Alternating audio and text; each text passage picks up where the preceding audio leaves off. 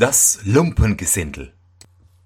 Hähnchen sprach zum Hühnchen, Jetzt ist die Zeit, wo die Nüsse reif werden, da wollen wir zusammen auf den Berg gehen und uns einmal recht satt essen, ehe sie das Eichhorn alle wegholt.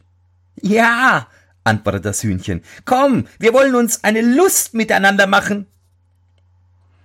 Da gingen sie zusammen fort auf den Berg, und weil es ein heller Tag war, blieben sie bis zum Abend. Nun weiß ich nicht, ob sie sich dick gegessen hatten oder ob sie übermütig geworden waren. Kurz, sie wollten nicht zu Fuß nach Hause gehen, und das Hähnchen musste einen kleinen Wagen von Nussschalen bauen. Als er fertig war, setzte sich Hühnchen hinein und sagte zum Hähnchen Du kannst dich nur immer vorspannen. Du kommst mir recht, sagte das Hähnchen, lieber gehe ich zu Fuß nach Haus, als dass ich mich vorspannen lasse. Nein, so haben wir nicht gewettet. Kutscher will ich wohl sein und auf dem Bock sitzen, aber selbst ziehen, das tu ich nicht. Wie sie so stritten, schnatterte eine Ente daher. Ihr Diebsvolk, wer hat euch geheißen, in meinen Nussberg gehen? Wartet, das soll euch schlecht bekommen ging also mit aufgesperrtem Schnabel auf das Hähnchen los. Aber das Hähnchen war auch nicht faul und stieg der Ente tüchtig zu Leib. Endlich hackte es mit seinen Sporn so gewaltig auf sie los, dass sie um Gnade bat und sich gern zur Strafe vor den Wagen spannen ließ. Hähnchen setzte sich nun auf den Bock und war Kutscher, und darauf ging es fort in einem Jagen. Ente, lauf zu, was du kannst! Als sie ein Stück Weges gefahren waren, begegneten sie zwei Fußgängern, einer Stecknadel und einer Nähnadel. Sie riefen Halt, halt! und sagten, es würde gleich stichdunkel werden, da könnten sie keinen Schritt weiter, auch wäre es so schmutzig auf der Straße, ob sie nicht ein wenig einsitzen könnten. Sie wären auf der Schneiderherberge vor dem Tor gewesen und hätten sich beim Bier verspätet. Hähnchen, da es magere Leute waren, die nicht viel Platz einnahmen, ließ sie beide einsteigen, doch mussten sie versprechen, ihm und seinem Hühnchen nicht auf die Füße zu treten.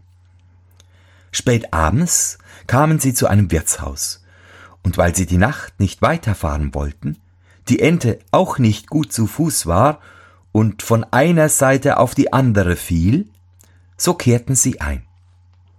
Der Wirt machte anfangs viel Einwendungen, sein Haus wäre schon voll, gedachte auch wohl, es möchte keine vornehme Herrschaft sein, endlich aber, da sie süße Reden führten, er sollte das Ei haben, welches das Hühnchen unterwegs gelegt hatte, auch die Ente behalten, die alle Tage eins legte, so sagte er endlich, sie möchten die Nacht überbleiben. Nun ließen sie wieder frisch auftragen und lebten in Saus und Braus. Frühmorgens, als es dämmerte und noch alles schlief, weckte Hähnchen das Hühnchen, holte das Ei, pickte es auf und sie verzehrten es zusammen. Die Schalen aber warfen sie auf den Feuerherd. Dann gingen sie zu der Nähnadel, die noch schlief, packten sie beim Kopf und steckten sie in das Sesselkissen des Wirts. Die Stecknadel aber in sein Handtuch. Endlich flogen sie, mir nichts, dir nichts, über die Heide davon. Die Ente, die gern unter freiem Himmel schlief und im Hof geblieben war, hörte sie fortschnurren, machte sich munter und fand einen Bach, auf dem sie hinabschwamm. Und das geschwinder als vor dem Wagen. Ein paar Stunden später machte sich erst der Wirt aus den Federn, wusch sich und wollte sich am Handtuch abtrocknen. Da fuhr ihm die Stecknadel über das Gesicht und machte ihm einen roten Strich von einem Ohr zum andern. Dann ging er in die Küche und wollte sich eine Pfeife anstecken, wie er aber an den Herd kam, sprangen ihm die Eierschalen in die Augen. Heute Morgen will mir alles an meinen Kopf, sagte er und ließ sich verdrießlich auf seinen Großvaterstuhl nieder. Aber geschwind fuhr er wieder in die Höhe und schrie Au weh! Denn die Nähnadel hatte ihn noch schlimmer und nicht in den Kopf gestochen.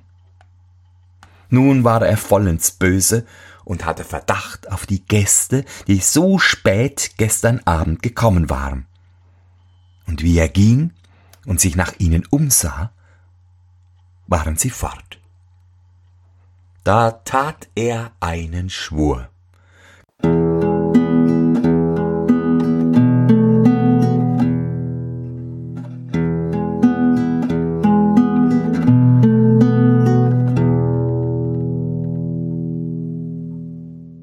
Kein Lumpengesindel mehr in sein Haus zu nehmen, das viel verzehrt, nichts bezahlt und zum Dank noch obendrein Schabernack treibt.